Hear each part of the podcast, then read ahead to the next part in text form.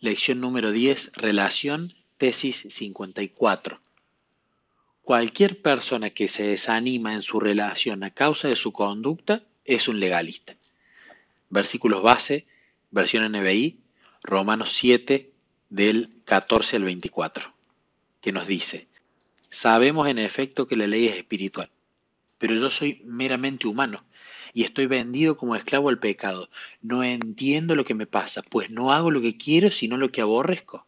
Ahora bien, si hago lo que no quiero, estoy de acuerdo en que la ley es buena, pero en ese caso ya no soy yo quien lo lleva a cabo, sino el pecado que habita en mí. Yo sé que en mí, es decir, en mi naturaleza pecaminosa, nada bueno habita.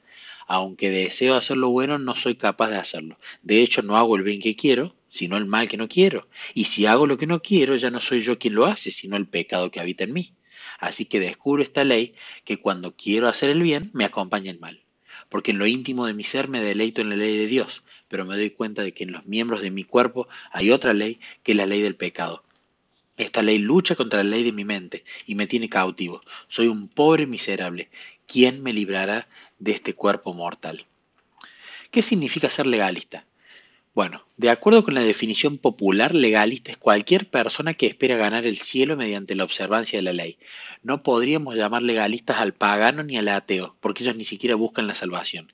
Pero cualquier persona que espera salvarse y fundamenta dicha esperanza en sus propias obras o en su obediencia o en sus méritos propios, en cualquier medida, es legalista. La verdad básica de la salvación por la fe únicamente en Jesucristo consiste en que nosotros no podemos hacer nada para ganar la salvación ni para merecerla, solo la podemos aceptar como un regalo. Y lo hacemos acudiendo ante la presencia del dador. Ya nos hemos referido a que el regalo de la salvación tiene que ser aceptado día tras día y no solo una vez al comienzo de la vida cristiana. Sin embargo, vez tras vez escuchamos esta queja. He probado esa de eso de la vida devocional, pero es un plan que para mí no funciona. Permítaseme preguntar, ¿qué quiere decir con estas palabras? ¿No logró usted conocer mejor a Jesús al dedicarle tiempo al estudio de su vida?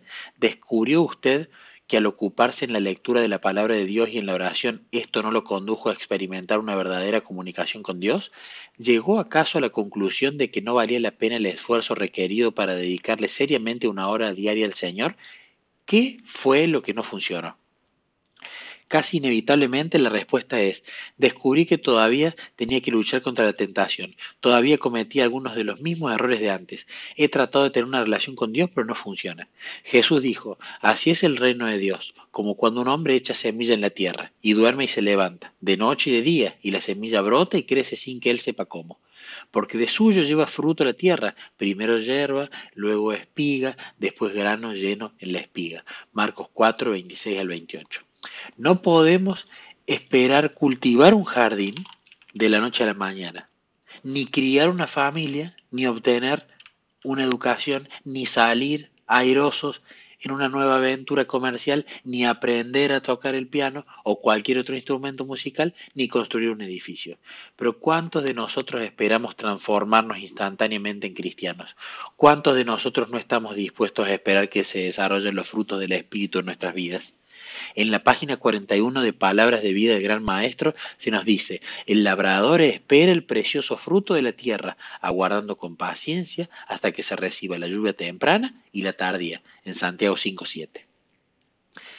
Así también el cristiano debe esperar en su vida los frutos de la palabra de Dios. Muchas veces cuando pedimos en oración las gracias del Espíritu para contestar nuestras oraciones, Dios nos coloca en circunstancias que nos permiten desarrollar esos frutos, pero no entendemos su propósito, nos asombramos y desanimamos. Sin embargo, nadie puede desarrollar esas gracias a no ser por medio del proceso del crecimiento y la producción de frutos. Nuestra parte consiste en recibir la palabra de Dios, aferrarnos de ella y rendirnos plenamente a su Así se cumplirán en nosotros sus propósitos. La relación no se basa en la conducta, y si la causa del desánimo que experimentamos en nuestra relación es nuestra conducta, entonces podemos darnos cuenta de que en cierta medida estábamos confiando en nuestra conducta para recibir la aceptación de Dios. Cualquier persona que en mayor o en menor grado confía en sus propias buenas obras para ser aceptado y salvado, es un legalista. Ninguna victoria sobre el pecado o fuerza para la obediencia o triunfo contra la tentación procederá jamás de nuestro interior. Si abrigamos la esperanza de obedecer alguna vez, debemos acudir a Jesús para recibir su justicia y continuar acudiendo a Él diariamente. La única cosa que no se debe hacer nunca, si uno encuentra que ha tenido un fracaso en su experiencia cristiana, es terminar su relación, porque nuestra única esperanza de tener éxito en la vida cristiana está cifrada en Cristo.